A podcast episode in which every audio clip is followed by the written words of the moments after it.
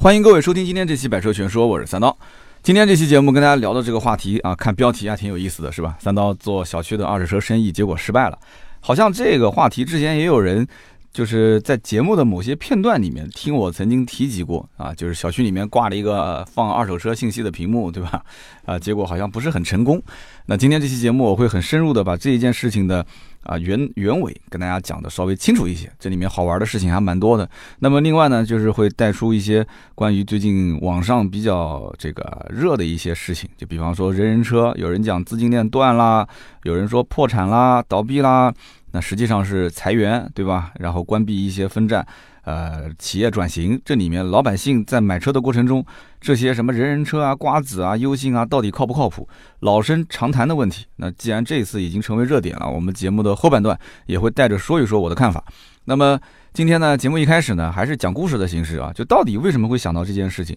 其实还真不是因为这个人人车网上的这个传言才想到去做这个节目。其实对于这些传言啊，我要如果说。哪家公司传言要倒闭了，资金链要断了啊？说三刀就做一期节目，那基本上这年头到年尾的话，全都是这些什么互联网公司的八卦啊，这些新闻没有意义。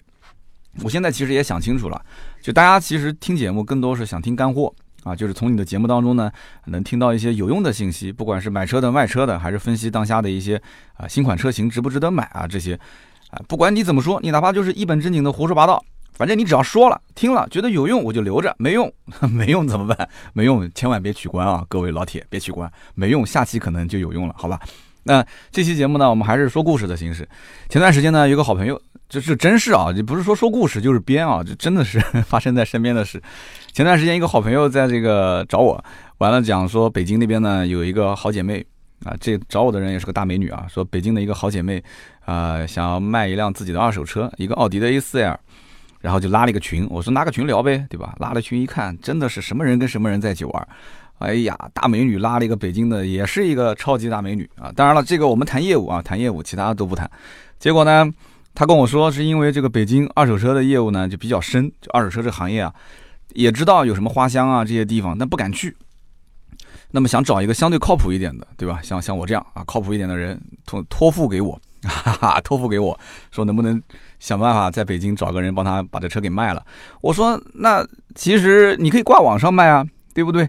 你看我这种就是钢铁直男，对吧？钢铁直男，好机会放在面前，我说你可以挂在网上卖啊，啊，然后网上不就是没有中间商赚差价吗？对不对？呃，你可以挂个很高的价格，你这种网站对吧？你挂个很高的价格，你说低于这个价格我不卖不就行了吗？啊，想卖二手车的话，这些平台其实还可以吧？你反正挂着你也不会亏。它对这些卖高价的车主来讲是有好处的，对于买车人来讲的话，相对来讲亏一些啊。就这些平台你找车很方便，但是真正你想谈一个很低的价格还是比较难的。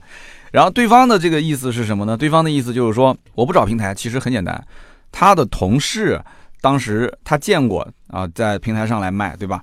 结果呢，信息给到平台之后。动不动就这个平台中介啊，就联系他说要把车开到这里，把车开到那里啊，有客户要看车，有客户要怎样，看来看去谈不拢，又不买，对不对？所以他觉得就是买个二就卖个二手车没有那么复杂，自己的个人信息也露出去了，对吧？而且打电话过来的有的时候还不是这个中介公司的人。他讲的其实就是人人车啊，或者是瓜子二手车的这些工作人员，但在他的眼中就是中介，对吧？就就是他觉得信息给中介了，然后这些信息总是还会外露出去。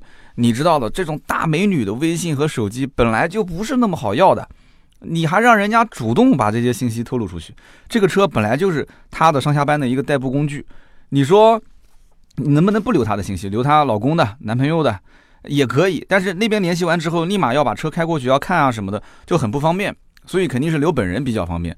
现在你说连像那种滴滴打车，他其实司机看到的都不是车主本人的真实电话号码，平台都是转换了，所以中介公司他留你的是这个号码，他觉得这个信息外露出去会很麻烦，所以有这样的一批人，我相信我们听友当中肯定也有这样的人，他会觉得说。卖个二手车，不就是你价格到位，我卖给你；你价格不到位，我就稍微考虑一下，再换个下家来卖，不就行了吗？对吧？他同事卖二手车的时候，回来跟他们讲说，有的过来看车的人也不像是这个，就是真人买家，就是普通买家，就举手投足，就各方面看起来就像是一个很专业的人。那说明是什么？那说明就是中介公司带的是车商过来看的，对不对？那中介公司的人不知道吗？对吧？那他其实知道的，只不过睁一只眼闭一只眼，只要能促成成交就可以了，他的提成什么就拿到手了，对吧？那么谈来谈去，最终就是价格问题，谈不拢，谈不拢就算。所以他的意思就是不想去通过这样的一些平台来卖，想找个靠谱的人，一次性的就把这个车就解决掉。那么中间人相信我，信任我，对吧？这北京的这个呃大美女我也没见过。那么我想了想，这个找谁呢？北京的车商也认识不少，但是我总觉得我脑海里面浮现出他们的这些画面，我总觉得有点把这么一个大美女放到他的手上，我觉得哎呀。那个画面有点不太敢想象，所以我就在想，还是找一些靠谱一点的。那它是一辆奥迪的 A4L，对吧？那我以前又是在奥迪体系里面的，那我顺理成章的就想到，肯定是要介绍北京的奥迪 4S 店的二手车总监、二手车相应的负责人给他，对吧？让他把车开到奥迪 4S 店。哎，那这样子的话，一方面同品牌置换，你置换给奥迪 4S 店，那收购价格相应来讲会稍微高一些。那么另外一方面呢，毕竟人家是穿着制服的，对吧？穿着奥迪的这个工作服的，有品牌做背书。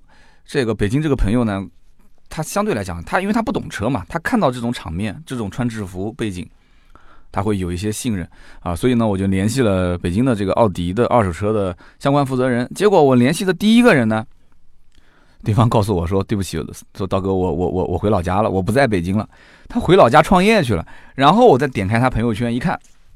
那我就很清楚了啊，在老家开了一个这个二手车行啊，其实是个二网，就等于是新车、二手车都在这做的。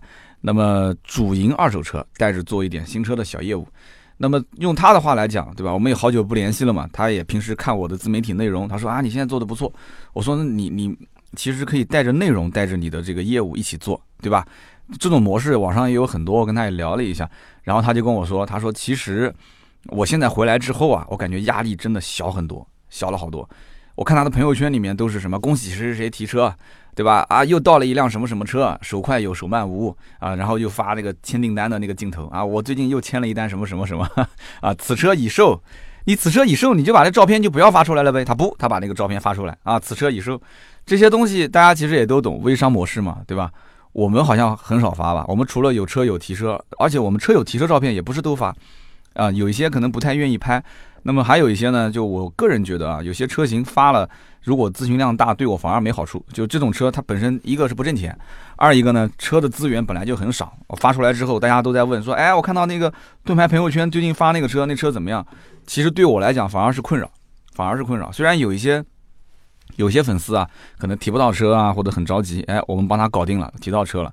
在群里面应该大家都看到了啊，经常会有人遇到这个事，我们解决了这些问题，但是我们不太想发到朋友圈啊。说白了，三刀想挣钱，不是想说当劳当这个雷锋啊，就是义务劳动，帮大家天天找这车找这车。但是其实做了很多义务劳动，我们粉丝知道的。节目里面总这么说自己夸自己，我觉得有点过分了啊，有点过分了。那么其实从个人角度来讲。看他的这样的一个朋友圈，我就清楚他在做什么了。他说他的压力现在小很多，我也能理解。那么小气帽，对吧？带着二手车，带着这些做做。那么我提供给他的这个建议就是做点小的内容，分发分发啊，在当地做点小名气。那么他在北京熬那么多年，生存压力那么大，对吧？听节目有很多都是在北京的外地人，大家都很清楚。回家发展，我觉得也可以理解。但是呢，这条线就断了。后来呢，我就找了第二位。在北京的这个奥迪的二手车总监，然后跟他聊了一下，哎，这哥们儿是在职的，而且干了很多年。我就喜欢这种在一个行业，特别是在一个岗位上干了很多年的这种人。我觉得这种人其实做事情是相对靠谱的。后来我就跟他说，我的朋友在这个北京，一个奥迪 A4L，一个大美女啊。那这个哥们儿看来对车对人都很感兴趣啊。然后呢，我看他朋友圈里面就是发的都是奥迪的本品牌的二手车。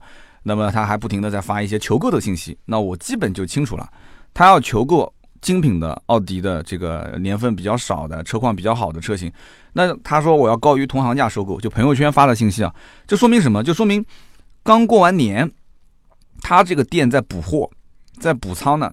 补货这个阶段，其实可能外行人看不太能看得懂，像我们要看就基本上很清楚了，就是说。他补货，仓库里面如果货不多，他手上有钱有资金，这一段时间其实补的这些相应车型啊，价位可以稍微放高一些。当他这个仓满的时候，货满的时候，甚至还有一些卖不出去的时候，这个时候想的是销货、销库存，所以他不可能说给太高的价格去收购。所以我个人觉得，就是他们俩对上之后，这个单子应该成交率还是比较高的。只要这个卖家不要想太高的价格啊，只要这个收购的买家能看上这个车的车况，我觉得问题不大啊。这个车我也没看到，但是对接对接他们两个人啊，信息对接上了。那么通过这一次的异地帮朋友的朋友这个卖二手车的经历，就让我想起了节目开头时候我说的两件事情。一个呢，就是当年我在做。奥迪的 4S 店二手车总监那段时间，我干了一件事情，就是尝试在我们居住的小区附近做二手车的生意，做二手车的展示。哎呀，我想做我们小区里面的人的生意。另外一件事情呢，就是前段时间，就是刚刚讲的，就是网上传言的人人车裁员倒闭、资金链断裂啊，就这么一件事情。那我们带着说一说，如果时间还来得及啊，我们就说说就如何去在朋友圈里面兼职来卖二手车。啊，就估计可能来不及，因为已经聊了有十多分钟了啊。那先说说当年尝试在小区卖二手车的这件事情啊。那个时候呢，我还在奥迪 4S 店啊，我在做这个二手车总监，也兼职做这个 DCC 的新车的网销总监。那很多老铁都熟悉我，对吧？那都知道这个经历。当时我就遇到一个问题，什么问题呢？就是这两个职位，其实到今天为止，我到 4S 店去。我有的时候遇到以前老同事，我就跟他们聊，他们其实也同样还在遇到同样的问题。你想，这多少年过去了，五五六年过去了，那什么问题？就是客源实在是太少。有人讲说，怎么会客源少呢？对吧？那平台对不对？那么多平台，你发不就行了吗？还有就是那个精品二手车，就是奥迪的认证二手车，厂家也会有网站啊，它是不是也会给你带来一些客源？应该这么讲，现在这个年代，呃，跟我们当年有一些区别。现在这个年代，其实厂家。也会相应的帮经销商做一些投放，甚至我记得在南京的一些电台，这些认证二手车都做过一些广告。这比我们那个年代其实应该要讲厂家支持力度要大多了。但是即使是这样子，你知道现在这个年代其实还有一个问题，就是我那个年代还没有瓜子二手车，还没有人人车呢，还没有什么优信二手车呢。优信那个时候还叫优信拍啊，我在的是那个时候，优信拍其实都还没什么名气。啊，所以现在就不是这样子了。因此，厂家就算给经销商做补贴、做投入，他们遇到的问题跟我当时遇到问题是一样的：咨询量太少，客源太少，到店的客户数量太少，那么都没人来店里面看，怎么可能成交呢？是不是？而且还有一个问题就是，这种认证过的二手车啊，价格太高了，都是天价，这个价格挂出去就没有什么优势，对吧？就拿我以前那个 4S 店的二手车来讲，本品牌的二手车。就是奥迪店的奥迪品牌的二手车，总经理就当是个宝贝一样，对吧？当个宝贝一样。我跟总经理讲，我说这个车市场行情价也就是二十三万到二十五万，对吧？总经理讲说不行不行不行不行，一定要挂二十八万。我说你这开什么玩笑？二十八万，你新车打完折才二十八万五啊！啊，新车打完折二十八万五，你这车虽然开的公里数确实很少，可能就五千公里、四千公里，你挂二十八万，那为什么他不去买辆新车呢？对不对？二手车的行情它就应该是二十五万上下，不行不行不行，就挂二十八啊！不要再跟我争了，你要再跟我争，就给你挂二十八万五。你二十八挂可以啊，那就是愿者上钩，是不是？但对不起，还会还给你会有一个 KPI 考核啊，就这个车十五天之内必须卖掉，十五天之内卖不掉，超过十五天，那相应的这个部门的人都要扣钱。那你你说这个工作怎么个干法啊？没法干了，辞职了，对吧？回家了。能这么说吗？当然不能这么说。那要你干嘛的呢？对不对？要你来干这个工作，不就是挑战不可能吗？啊，哎呀，所以没办法，就当时天价挂在网上售啊。那挂在网上就有问题了。你想一想，当年那个年代，那个年代也没有什么特别牛叉的二手车的网站，所以我们挂的都是什么？我们挂的都是赶集。那时候还没有瓜子啊，叫赶集二手车。啊，包括什么第一车网，现在我都不知道第一车网现在还有没有人发信息了。什么汽车之家二手车平台，那时候也刚刚开始出建，啊，比较有流量的也就是这么几个。好了，挂上去之后，对吧？这个总经理觉得价格很合适啊，没问题啊，对吧？这些车在总经理的眼里面，那都是稀缺资源啊，啊，为什么说是稀缺资源？又是 4S 店卖的车，公里数又少，车况又是极品，年份又很近。又有厂家的这个延保，厂家会给延保啊，就是补足你的这个年份。你比方说三年质保，你现在已经过了一年了，他就再给你补一年，你不等于又是三年质保吗？那他觉得这个车是稀缺资源啊，这个是可以当成准新车来卖的，对吧？准新车，你准新车，你新车还要加装潢，还要买保险，还要这个叫什么来着？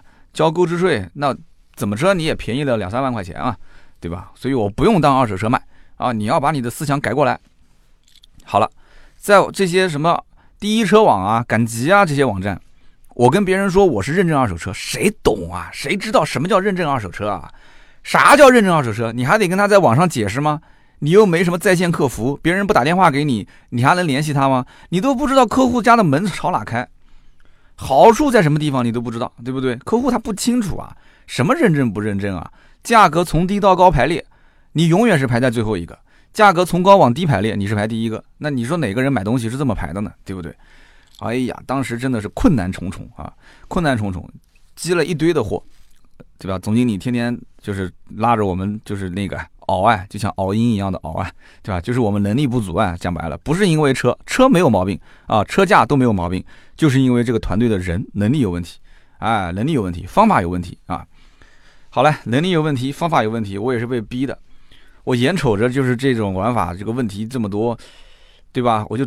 琢磨着这个总经理说的也对啊，他说多了我也就被洗脑了嘛。我觉得他说的也对啊，这些车本质上来讲确实不错啊。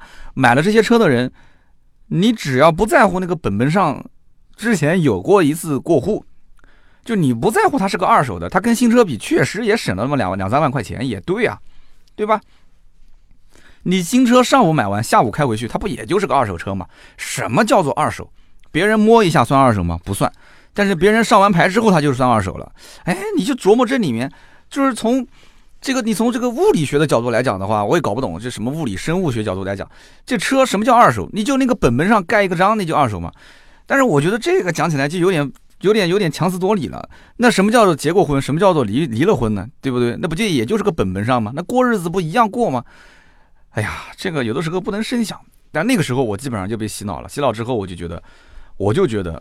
就是 4S 店的这些车啊，我是眼瞅着，因为试驾车也是我管，我是看着试驾车从新车上牌到试驾，然后最后淘汰成二手车。那我又是二手车总监，就是整个流程全部是我来负责的。这些车子就像我的儿子一样的，对吧？我们还收购了一些客户的本品牌二手车，车况也很好，所以整备翻新之后，真的跟新车差不多。我全程参与，我知道它是好东西。总经理是想要利润，我是想要完成任务。那你这个活人还不能被尿给憋死啊？你说是不是？然后我就天天琢磨，天天琢磨，天天琢磨。有一天，我从我们小区开开车出门，这个红绿灯的那个位置停车，我抬眼一看，我看到谁了？我看到我们家右前方我姨妈家的小卖部啊！我姨妈家是开这个宴酒店的啊，宴酒店就在小区门口。哎呀，我跟你讲，那个地理位置非常好啊，地理位置非常好，经常小区门口的人过去啊，老大爷、老大妈，反正也退休了，就在那边下下象棋啊，啊，打打牌啊，聊聊家常啊。所以，我们小区里面基本上所有的八卦我都知道。为什么呢？因为我姨父姨妈都知道啊，他们就是闲的没事就聊八卦。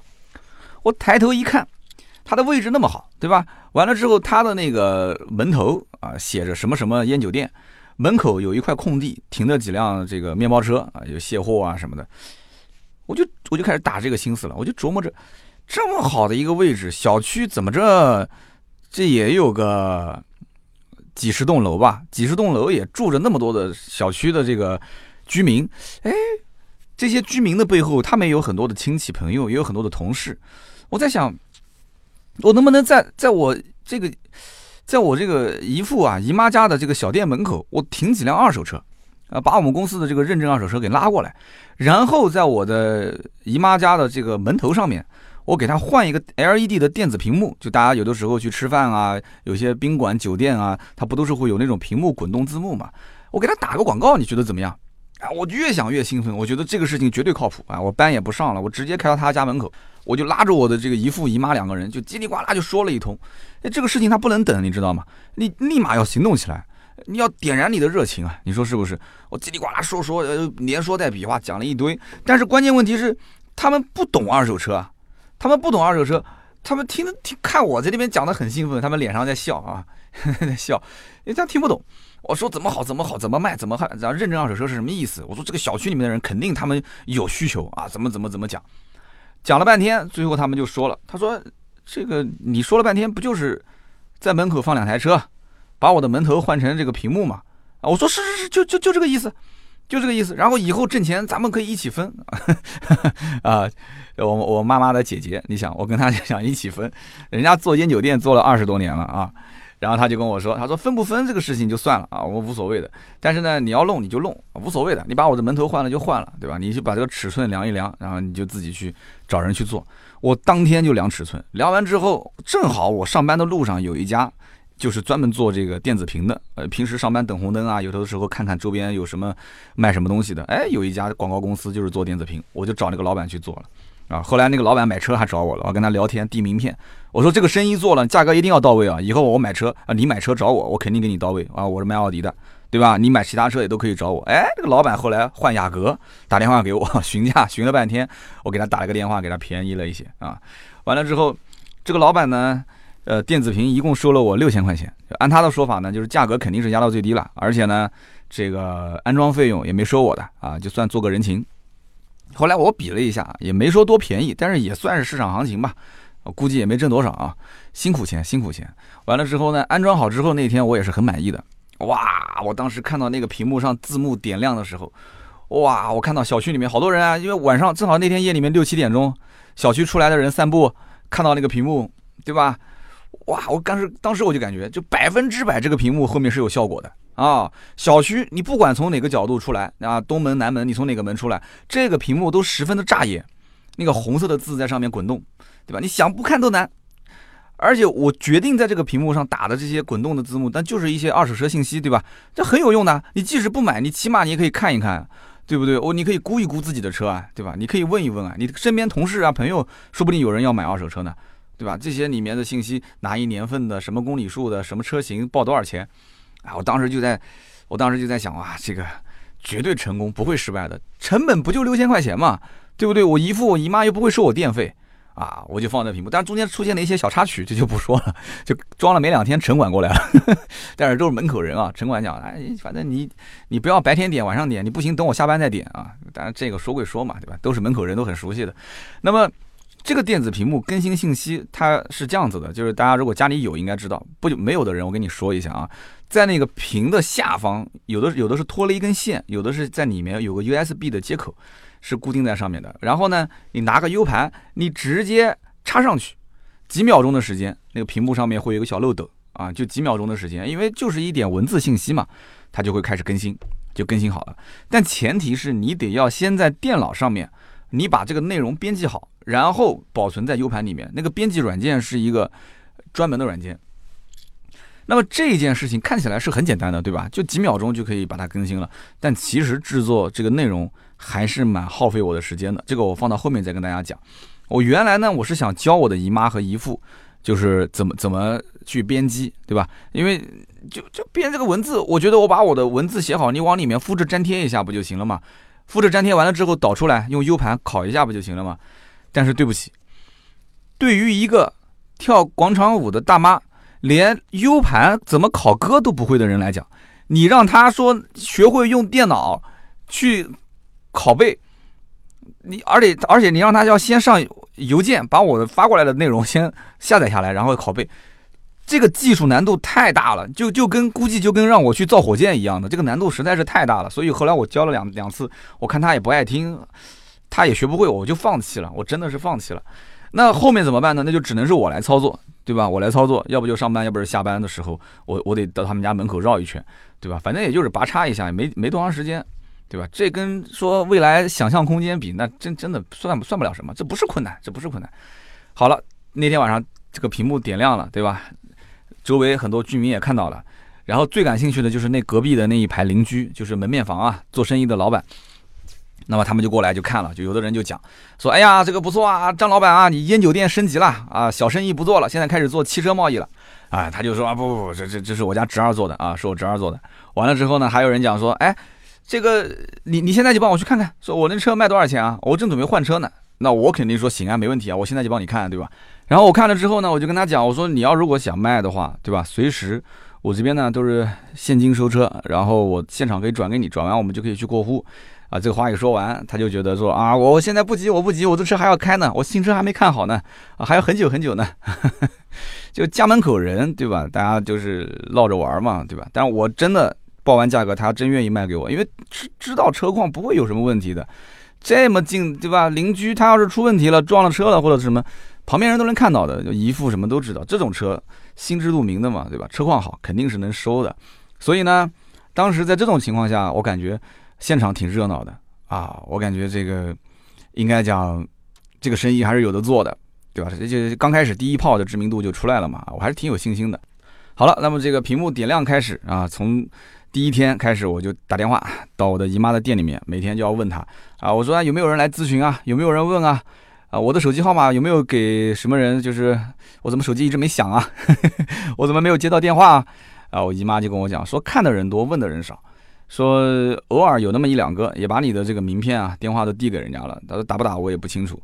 那这种就是一个很弱的关联性啊。说白了，后来呢，我就在想，你说留我的电话号码，然后别人看到信息拿我的名片回去再等他打，这里面有一个过程。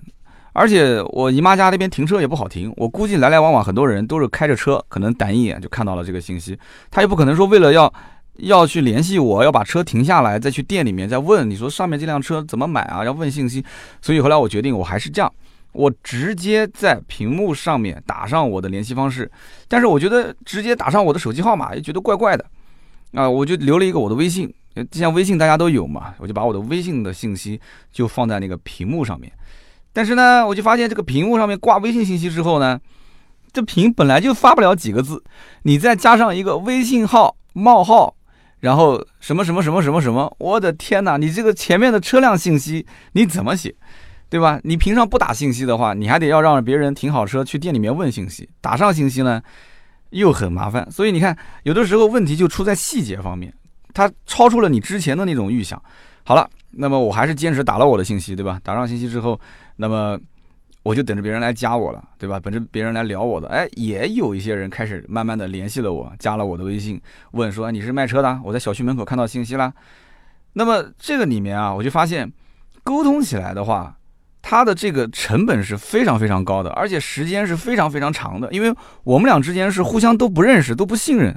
虽然说，哎，我在你这个姨父的店里面看到，我还发现一个问题，就是小区的里面的熟户啊，很少加我微信，加过来的很多都是外地的。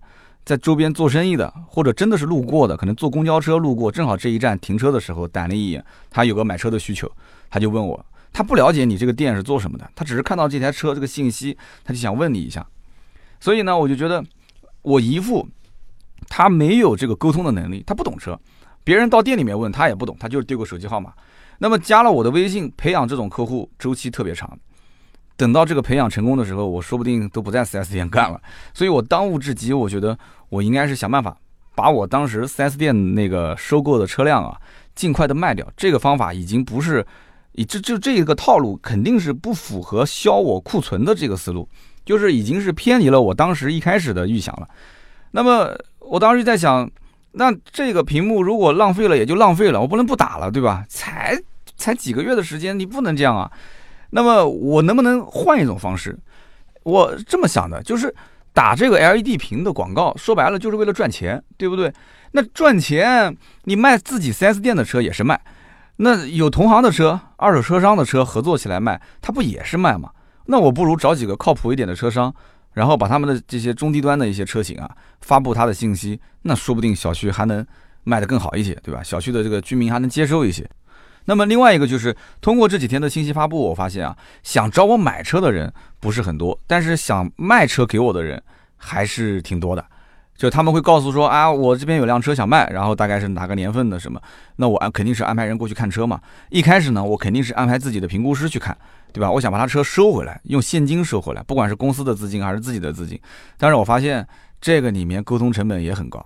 我们本来就有本职工作，对吧？放弃本职工作，老是去跑过来看这些人的车。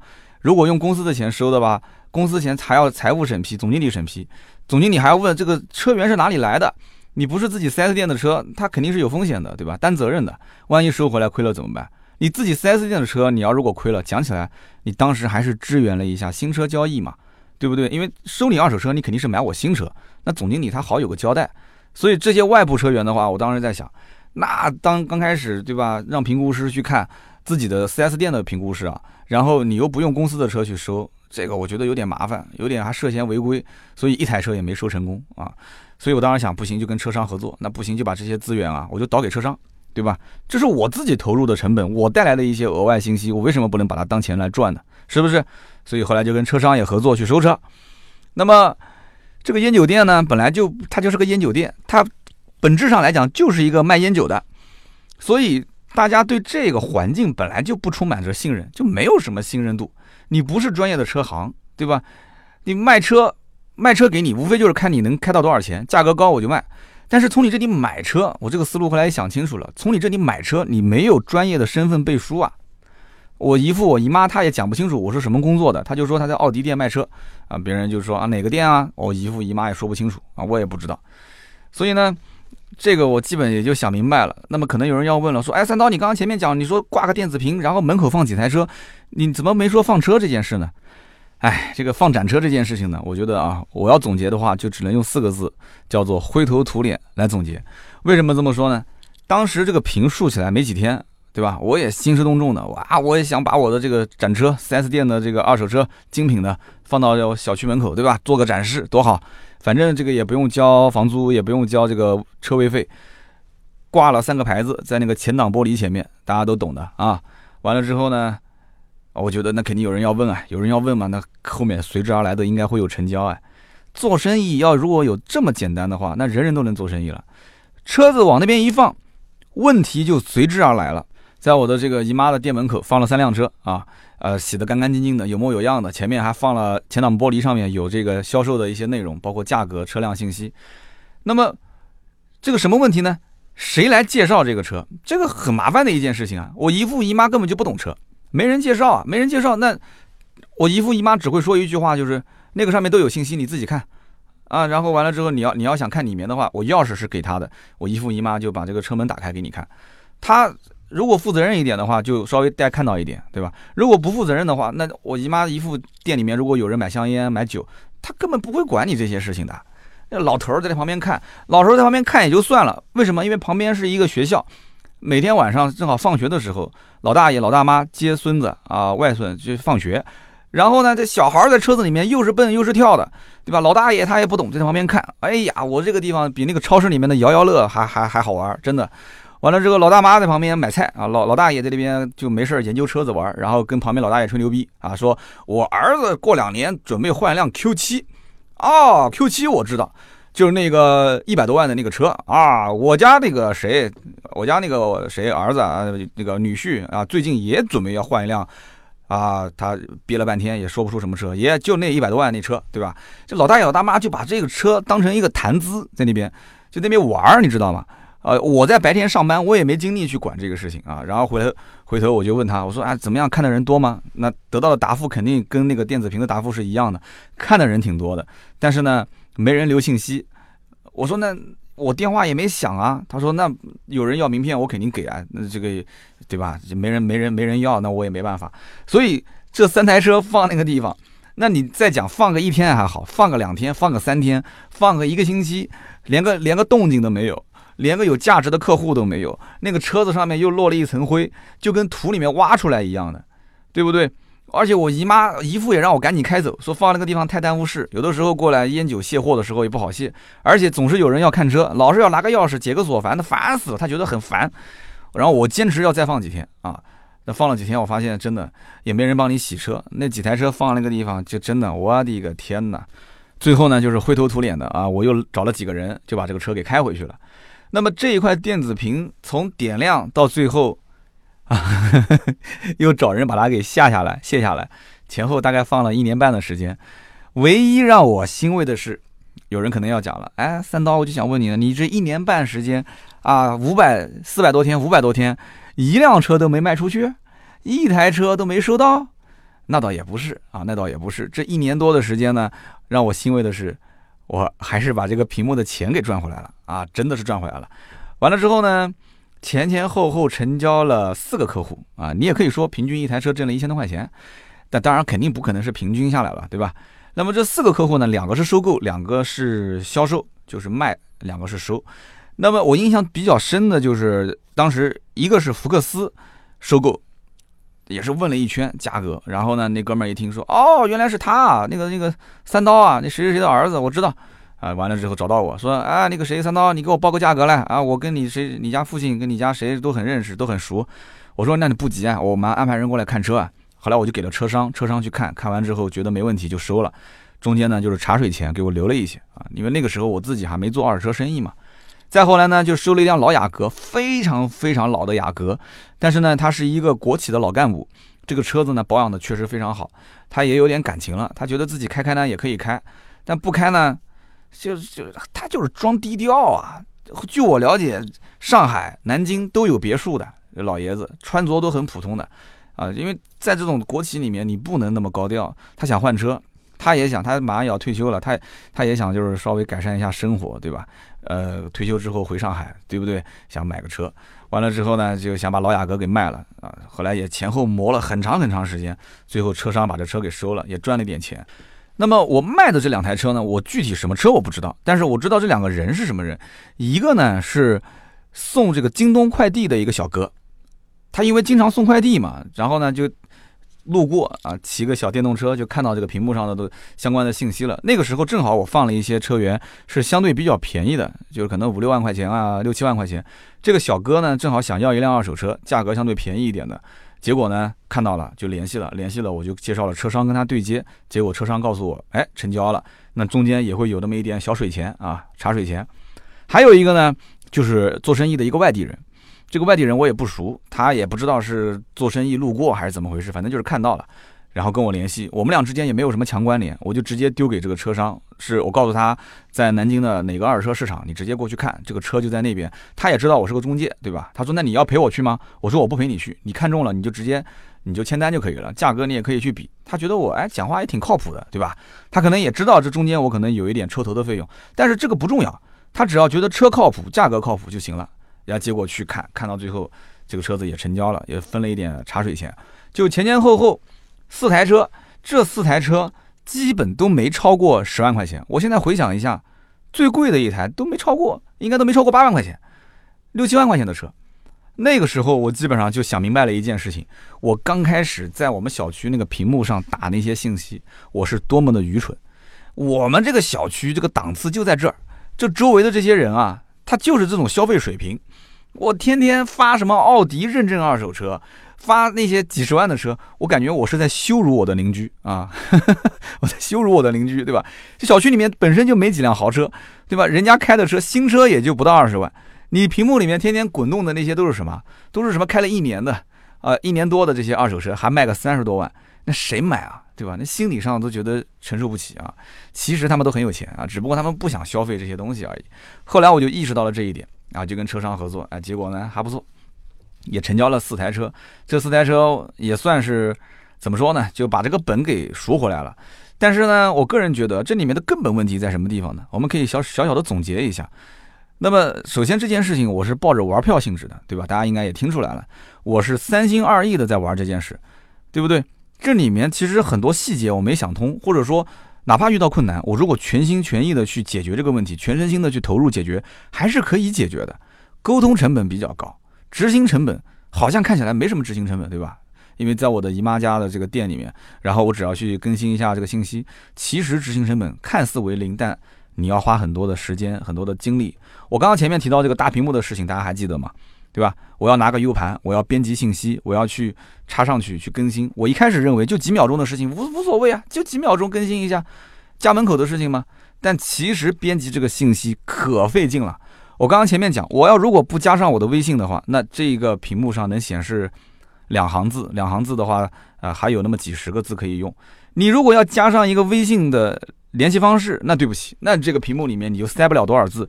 你这个字数少了，车况说不清；字数多了，你不可能一个车的车况你还让它翻个屏。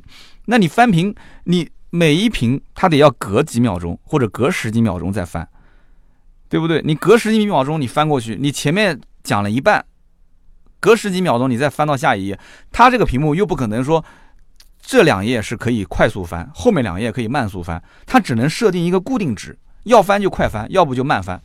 所以没办法，所以我就去研究啊，研究这个东西，有的时候都是搞到晚上凌晨，都是弄得很晚。虽然看上去还是蛮简单的，其实其实不不简单，很复杂。我都觉得我当年想教我姨父姨妈，那是一个很愚蠢的事情。我自己都要搞好长时间。等你所有的都搞好之后，你拷着 U 盘跑到姨妈家准备去更新的时候，结果发现黑屏。结果发现是个黑屏，黑屏你也不知道问题出在哪儿。你回去，回去你发现你是加了一个这个特殊符号，它不能显示，就导致黑屏。你还要把特殊符号消掉，然后再过去插，插上去发现又多了一个字，多了一个字，可能是不小心敲了一个回车，或者是多敲了一个空格。完了之后你又要回去修改，最后我也受不了了，我只能是每一次去更新就带个笔记本。为什么呢？因为出问题的话，我就现场用笔记本改。所以这里面好多的细节问题，如果全部是由你来执行的话，你感觉是执行成本为零，其实会耽误你很多的时间。那你耽误些时间，如果说你要真的能有回报，那也就算了。可是没有什么回报，一年多的时间，也就是阴差阳错的那四台车还算好，跌跌爬爬的把成本给收回来了。那么这一次在这个小区里面做二手车的生意呢，尝试失败之后，我还被我们的家里面人啊，就是亲戚朋友什么的嘲笑过了一段时间啊。当然我其实不 care 这些事情，为什么呢？因为在我的眼中啊，这是一个过程，对吧？普通人是害怕改变现状的，普普普通人是害怕失败的，害怕尝试这些新的东西，害怕别人异样的目光。但是我既然选择做生意了，其实从那个时候起啊，我觉得我的脑海里面已经是坚定了一个信心，就是我要做生意，就是我后面出来。就是坚定信心去创业，我觉得其实跟这块电子屏也有一定的关系，真的是有一定的关系。虽然我在工作，我在 4S 店上班，但是这个屏幕其实让我尝试到了，或者说让我小面积的小范围的零成本的去尝试到了这个失败，它带来的一些反思，其实是一件非常好的事情，对吧？亲戚朋友他看不到这里面的价值，对不对？我觉得我没有亏钱啊，你说一定要亏了，那那不就是亏了我姨妈姨父的电费吗？他亏你一点电费。他不会在意这个的，对吧？所以因此那件事情之后，我觉得起码在这个小区周边，很多人吧，很绝大部分的人都知道谁谁谁家的儿子，谁谁谁的侄子啊，是个卖车的。到今天为止，小区里面还有人打电话问我呢，说你现在还卖不卖车啊？我说我卖啊，啊，那我找你买车。那我就想反问了，那这个是不是当时那块电子屏给我带来的好处呢？啊，也有可能，你说是不是？我觉得我不亏啊，我怎么算这笔账都不亏。电子屏的钱我也挣回来了，是吧？好，那我的经历说完了，时间已经四十多分钟了，也可以收尾了。那今天这期节目，我觉得人人车那个事情不说，好像也有点不过瘾啊。那我们再加一点时间吧，我把人人车的事情也说一说。就是前段时间那个人人车不是裁员那件事嘛，网上反正标题党，哎，反正这个新闻怎么大怎么来，有人说倒闭的、破产的、员工维权，其实说白了就是人人车这个平台它转型了。对吧？北京的我那个就是一个朋友的朋友要卖车，我说你通过这些平台来卖不挺好吗？那这就让我联想到人人车现在是转型了，转型之后他就撤了很多城市的线下的网点，就当地我就不需要那么多人去上门看车，然后去做这个线下门店了。那么自然他撤了以后就很多人失业了嘛，失业了就要维权，对吧？那人人车发表的官方的声明是怎么说的呢？是说企业转型成合伙人制。那怎么理解这个合伙人制呢？官方是这么说的。我们呢成立了一个八千万的专项的扶持基金，就搞得像这个扶贫基金一样的啊。这个扶持基金是对于合伙人进行资金的赋能啊。以前互联网都喜欢讲我们赋能什么赋能什么。他说这个定向帮助合伙人啊去开展保卖收车的业务。这个什么叫保卖收车呢？说白了就是你的车我给你估个价，你要如果觉得说这个价格呃不合适的话，你想卖更高价，那就这样子，我们俩谈一个。中间相应比较合理的价格放到我这里来，我十五天还是二十天，保证帮你卖掉。如果卖不掉，我就按照我们俩中间的这个对赌的价格，我来把你车给收了。啊，讲起来就是我可以打个时间差，通过这段时间去找到意向客户，我也不用去全款垫你的资，把你的车收购。那么找到意向的买家之后，如果有有利可图的话，那我保卖也不亏。但是如果找不到意向买家，我保卖其实就很有可能亏了，价格的话收的也比较高。放到仓库里面卖不掉，结果可能就会啊，相应的做这个，不管是资金成本上的亏损也好，还是车辆直接卖出的亏损都有可能。所以这个八千万的扶持资金，其实讲白了就是啊，给这些合伙人第一批的合伙人，让你保卖有信心，有资金来源。那么第二条呢，叫做落地新零售门店，为合伙人提供场地、检测、定价、准备、金融、售后等一系列的服务。那这个说白了就是什么呢？就是你的这一整套的系统，你可以用我人人车的。对吧？你这个门头啊，什么这些，你都用我人人车的。这样的话讲起来，你还是一个人人车这么大个名气的一个零零售的连锁店、线下店。就加盟嘛，这个百分之百是要给费用的，不用讲的嘛。那么再往下就是加大品牌广告投放，对吧？构建从交易到维修保养、保险、延保等全方位的生态。这话怎么理解呢？这个话就是人人车总部给你打广告，帮你招揽这些啊 C 端用户，完了之后呢，你就去赚他们的保险的钱、保养的钱，然后延保的钱，这些钱你来赚，我来打广告，对吧？那多好。那听起来还是不错的，是不是？听到这里，很多人都已经心动了，说：“哎，那我也可以加盟人人车。”那反过来讲，那人人车这些员工为什么要去投诉呢？为什么要去这个维权呢？那大家都变成合伙人不就行了吗？对不对？变成合伙人，原来是给人人车打工，现在自己当老板，是不是？那不挺好吗？其实看完这个说明之后，我心里就非常清楚了。我根本就不用看完，我看第一句我就很清楚了。为什么？这个不就是？我以前在节目里面，应该两年前我就说过，三年前我就说过的，二七三的经纪人模式嘛。啊，同行应该很多人都知道什么叫二七三经纪人模式。二七三全国有，现在不知道多少家了。以前我记得两年前吧，说全国有八百多家。我今天上网看了一下，说全国有一千多家店。但是二七三的店开得快，关得也快。这个实话实说，南京基本上都找不到二七三的门店了，成本比较高。而且这些人都是跟猴子一样精的，根本就不需要加盟。我想当车商，对吧？倒倒车，倒倒信息，就是二七三是什么模式？大家去租房子见过吧？房产中介，啊，什么二十一世纪连锁，什么这个链家地产，就是他说白了就是房产中介这种倒资源的形式。小区门口租一个小门面房，放几张桌子，几台电脑，哎呀就可以办公了。你进去之后谁是老板你都不知道，反正大家穿的都一样，都是西装领带啊，就是合伙人制。你做出业绩了，你就挣钱；你做不出业绩，大家反正也就是亏个房租的钱，对吧？南京，我当时第一家二七三的这个加盟店的老板，啊，我的一个好朋友，我们在一起深入的聊了一下这个模式。起初，这个哥们儿也是对于这种经济模式啊、经纪人的模式啊深信不疑，他觉得没什么成本，就租个房子嘛，而且他也不需要招员工，来的员工底薪什么都不用给，就跟你讲清楚，你到我这里来，我提供平台给你，你赚多少。对吧？赚多少是你的，那么赚不到钱你就随时可以走。它不是一种什么雇佣关系，这不就是合伙人模式嘛？对不对？二七三它会有一整套的系统，这套系统可以打通，它可以同城同城联网，也可以呃同省联网，也可以隔省联网。它这套系统的权限还是蛮大的。那么大家可以看到这里面的信息的，就是客户来源啊，信息的这种。怎么说呢？不对称，就是你来一个老百姓想卖车，我这边其实是可以看到相应的这个同时期的你同款车型的售价是多少，那我可以决定是收还是不收，也可以问问我的同行有没有人收，我就是赚这个信息不对称。那我要如果卖一台车给你，那那个门上贴的那个墙上贴的车辆信息来源多了去了，但这些车都不是自己的。你要如果看中这款车，你也不知道在这么大的这个二手车市场里面，这个城市的可能四五家二手车市场，你也不知道这辆车在什么地方。可是我知道，完了之后我就把这个车辆信息推送给你，你想要我就把车商这个车拉过来，或者让车商把车开过来，我就对接给你啊，你也不知道这个车商姓谁名谁，那不就是人人车的模式吗？一回事啊。车商跟买车的人之间，我不让你们两个人信息对接，我二七三的工作人员就在现场，我就帮你去促成交易，我就说这个车好，这个车况好，你要想付定金。到我的二七三的门店交定金，完了之后这个车其实就是车商的，啊，不就是这么回事吗？其实玩来玩去，整个的平台玩到最后都是这个玩法，对吧？二七三很早很早就有一套系统用来管理这个这个信息的不对称了，对吧？尽量的去扩大它的信息来源，然后尽量去做信息差。但是这个东西时间做久了之后，就会发现问题非常非常多。节目里面就不一个一个说了，因为大家不是做这个生意的。就老百姓来讲的话，其实也不太信任二七三，因为你看不到实车嘛。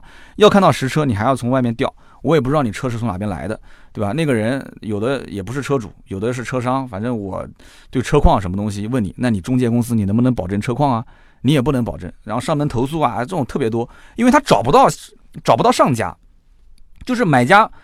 应该这么讲，买家买完车之后，他都不知道卖家姓谁名谁。我找你二七三，你二七三也不认，对吧？最后出现还是蛮多问题的。那人人车现在其实就是不相当于重走老路吗？如果有人人车的员工啊，或者是相当相关的高层知道这个事情，也也可以我们两个人来探讨探讨，来聊一聊，对不对？我我也认识这个，也算认识吧。也这个杜希勇算他们人人车的 VP，就是我今天这期节目，如果有人人车的人，你也可以推给他听一听，我讲的对不对？这不就等于是重走老路吗？那重走老路的前提条件下，那你放弃之前个人与个人交易的模式，我是不是能够断定断定啊，或者说是推断，就在很大程度上，这条路已经被验证出来走不通，或者说是不靠谱了。而且现在瓜子的这个二手车平台，它不是也在做什么呃个人交易吗？没有中间商赚差价，连我家女儿都会说广告语了。但是现在也是举步维艰啊，对吧？之前推出保卖啊，保卖服务，保卖服务，我相信我们听友中应该有人用过。就刚刚前面说的嘛，就是车子给你估个相对比较高的价格，你先我先付一部分的钱给你，你车子给我，完了之后十几天时间我来卖，如果卖不掉，我就把尾款再给到你。其实是想解决平台的成交率的痛点，对吧？你总是中介收那么一点钱，但是我要是如果解决了成交率，我保证你能把它卖出去。其实对于卖家来讲，他也很有信心。那这个呢，我再通过平台的大数据去测算出来的这个价格收回来之后放到平台上，我还能挣钱。那其实保卖服务这个逻辑上是走得通的，但其实是走不通的。保卖服务的最核心就是你怎么去断定这个车的价格，谁来定？当时讲说瓜子整了一套系统，用系统来定，结果系统定出来的价格全是奇高无比的啊，奇高无比的价格。所以因此，瓜子二手车在前两年，我可以这么讲，保卖服务对于他们平台来讲，蒙受了巨大的损失，亏了都是上亿的钱。N 多的车仓库里面放着卖不出去，为什么？你一个正常的评估师看一眼他收的价格，你就知道这个平台疯了，肯定是疯了，不用讲的。但是很多老百姓占到便宜了，所以前两年瓜子的保卖服务，你如果有通过它来卖车的话，你会发现哇，价格给的真的是非常高，非常好。你这两年再去找瓜子的保卖服务，你看它价格给的好不好？肯定没有前两年那么高那么高的价格了。平台真的是当时据说资金也是真的一口气差点就没喘过来啊。那价格其实就是二手车成交与否的一个非常关键的因素，最至少在收车这方面肯定是这样子的，在卖车这方面，我觉得还是有一定的弹性的。啊，所以你可以理解成当时瓜子二手车的这个保卖服务的系统出了一些问题，所以导致那段时间啊，好多的卖家特别开心，人人车也好，瓜子也好，现在我个人觉得他们最终啊都要回归跟车商之间交易，跟车商之间打交道，一开始这些平台都是。拒绝车商，打击车商，打压车商，只做人个人与个人之间交易。好了，现在你再看呢？你再看呢？对吧？人人车开始转变了，对不对？瓜子其实也撑不下去了，也要跟车商打交道。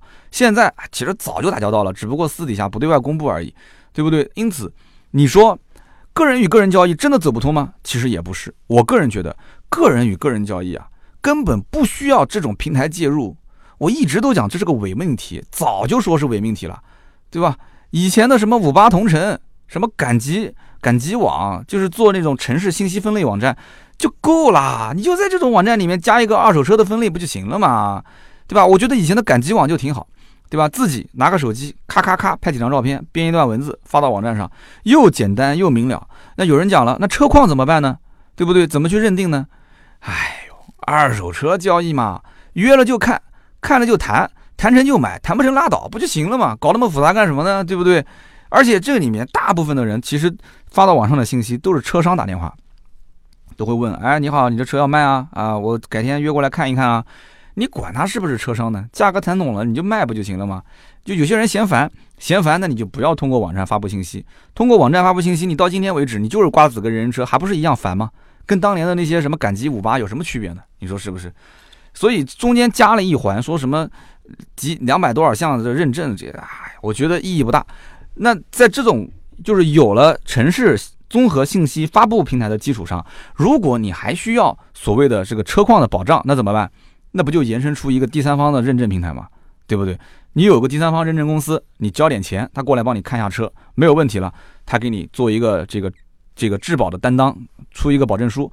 那么这个质保的担当，那肯定是要付钱的嘛。对吧？十万块钱的车给一千块钱，二十万块钱的车给两千块钱，你愿不愿意给？你说我要愿意给，那这个二手车车价不就上来了吗？就贵了吗？那你说我要是不愿意给，不愿意给，那你的风险就高了，对吧？愿意给的话，你风险就低了，但是你费用就高了，这不就是其实很完美的一种方式吗？你平台你就做你平台的正常信息发布的这个作用，个人与个人之间自己看车，对吧？还喊个人过来来回跑干嘛呢？你如果他真的需要，那就给钱，凭什么上门看车？帮你做验证不给钱呢？必须得给钱啊！你说是不是？那给钱了，老百姓又不愿意掏钱，不愿意掏钱，那你就承担风险，那不就是这么个道理吗？那这个逻辑，我觉得普通老百姓都能理得清，你说是不是？好，那么今天呢，我们就聊那么多。其实二手车的行业呢，话题特别多，都可以聊。呃，只不过我们的节目呢，就是话题如果涉及的面比较广，又是二手车的占的比重多，又是售后占的比重多，那我们新车这个层面其实就不是特别的这个有优势了。而从我个人角度来讲，我还是一个更偏向于售前啊，也就是在新车交易啊，在新车型的这个是否值得入手、什么时候入手、价格的判断、市场的判断方面，相对还是比较强势的一档节目。所以因此呢。